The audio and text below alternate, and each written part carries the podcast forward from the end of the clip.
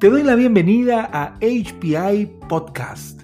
Soy Isaías Charón, fundador de HPI International, y te invito a que conozcas más de nosotros en nuestro sitio web www.hpioficial.com.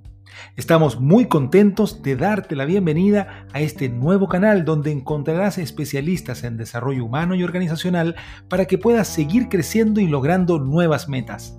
Síguenos y disfruta de cada episodio con especialistas de todo el mundo.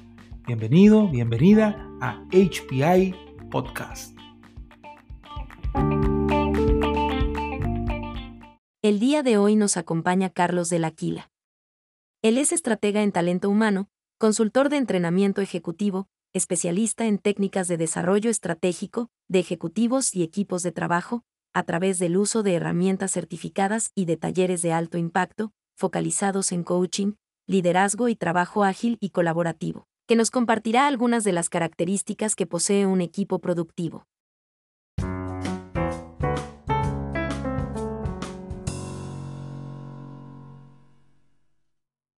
Hola, mi nombre es Carlos del Áquila. Soy estratega en talento humano, consultor de entrenamiento ejecutivo para toda América, especialista en técnicas de desarrollo estratégico para ejecutivos y equipos de alto desempeño.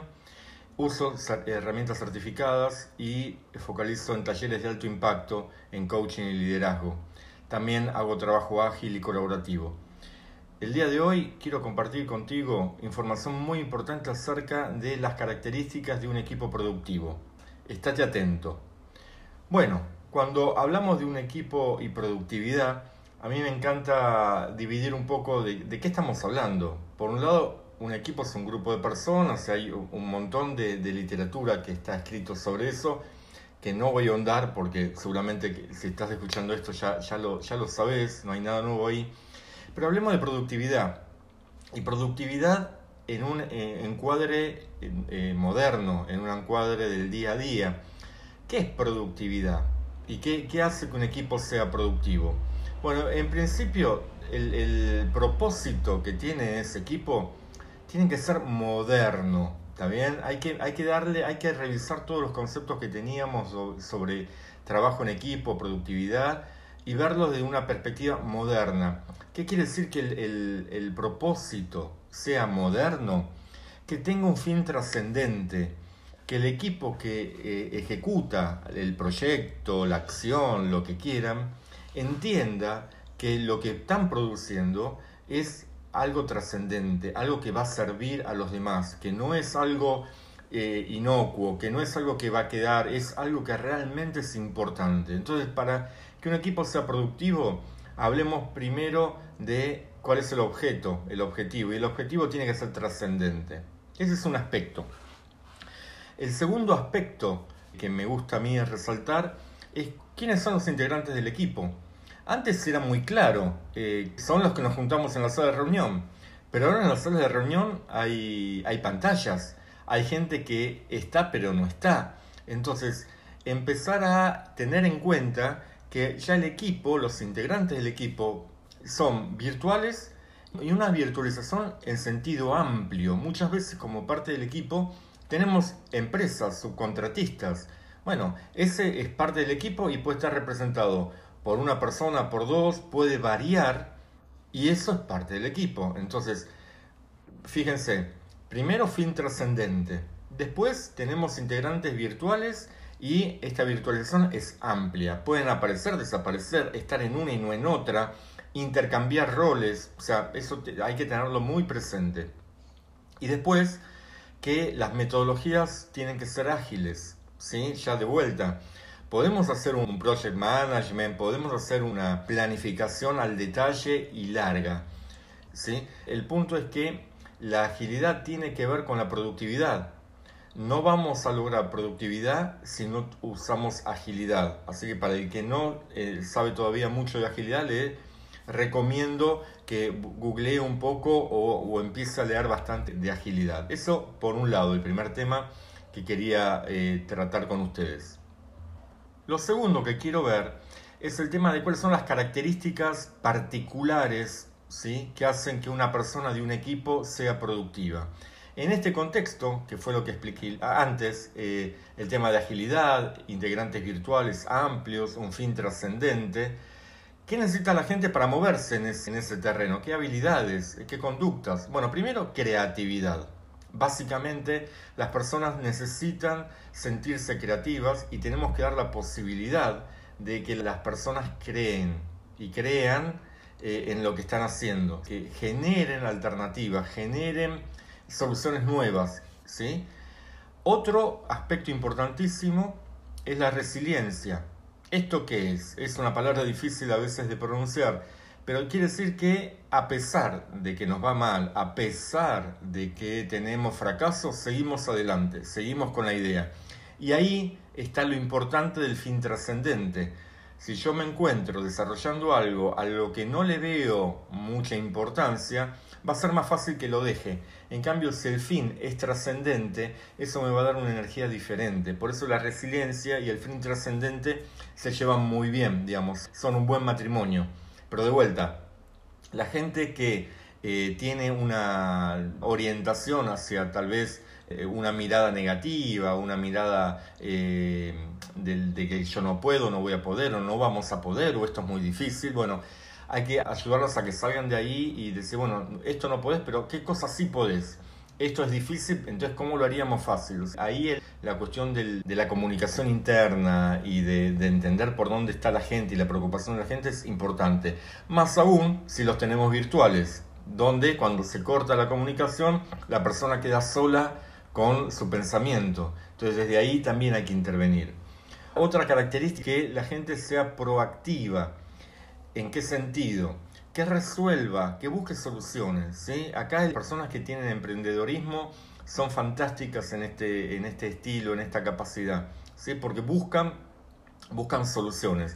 Y esto es importante porque justamente al tener un equipo distribuido, al no estar todo el tiempo juntos, al no poder estar todo el tiempo juntos e interactuar, lo que la persona puede y sienta que puede hacer en forma sola, en forma proactiva, va a ayudar a destrabar seguro un montón de situaciones que de otra forma se quedarían empantanadas. ¿sí?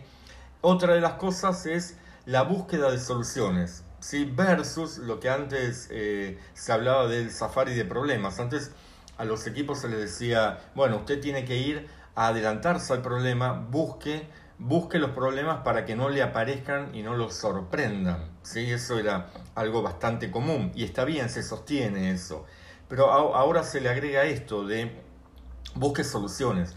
Todo el tiempo busque soluciones, busque soluciones creativas, busque soluciones simples, busque soluciones ágiles que pueda aplicar. No solo las que se vieron en la reunión, usted mismo puede ir en búsqueda de soluciones más ágiles y, más eficientes. Las propone y las, pone en marcha, ¿sí?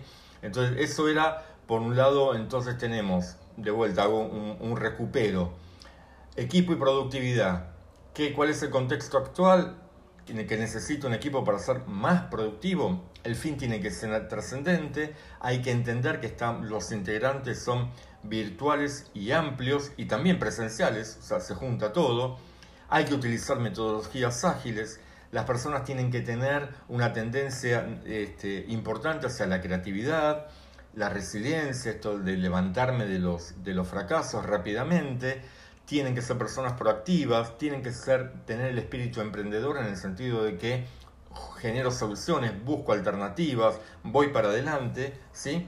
Y esto de, de la búsqueda de soluciones versus el safari de problemas o agregándole al safari de problemas. Ese era el, segundo, el segundo punto de, de, esta, de esta charla.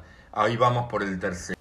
Y el tercero es, sin dudas, algo que usted se estará preguntando. ¿Y el líder?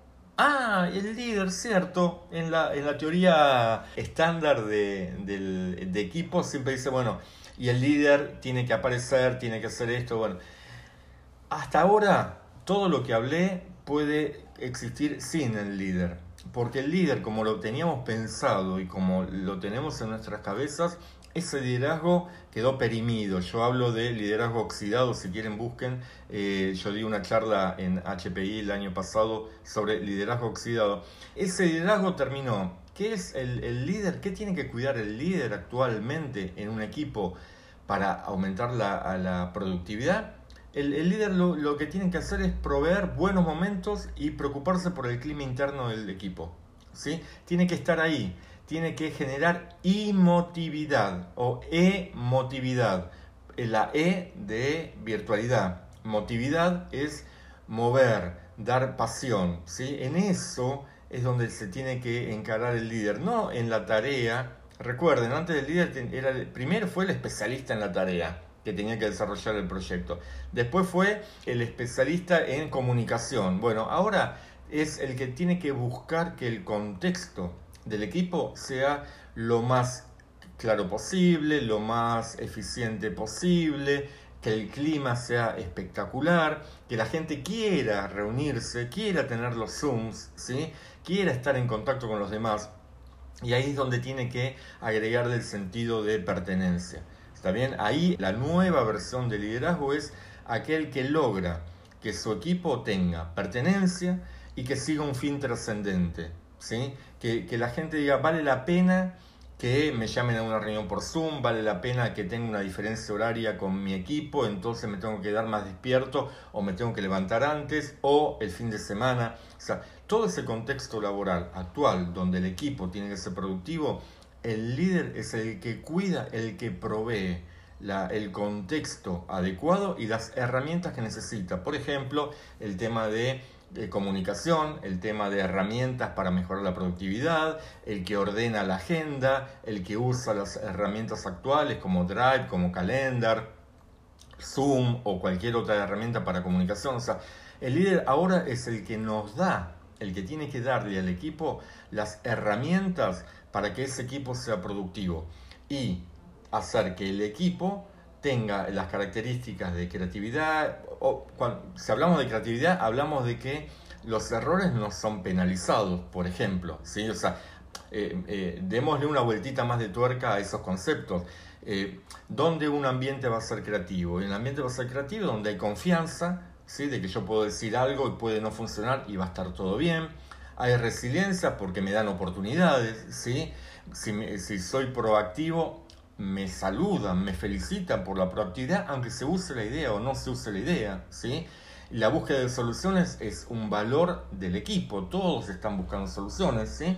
Entonces, ese es el ambiente donde el líder tiene que posicionarse como, les diría, función primordial, ¿ok? Entonces, este es un poco lo que yo les quería transmitir con respecto a buscando productividad en el equipo estamos en el año 2021, o sea, estamos, pasamos una pandemia y ya que ya venía en un aspecto eh, de cambio, pero esto lo aceleró, con lo cual los equipos son virtuales, la, oficina como oficina desapareció, los proyectos son más ágiles, eh, la, salida a mercado es, es eh, urgente. Entonces, bueno, en ese contexto el fin, recuerden, del equipo tiene que ser trascendente. Hay que buscar la trascendencia para asegurar que esa energía proactiva, esa energía creativa, se vuelque al, equipo. Y el líder tiene que estar este, al cuidado de eso. Bueno, eh, muchas gracias por haber llegado hasta aquí. Espero que lo conversado sea muy útil eh, para todos ustedes y eh, espero que nos volvamos a encontrar en el próximo capítulo. Un abrazo y que tengan una muy buena jornada.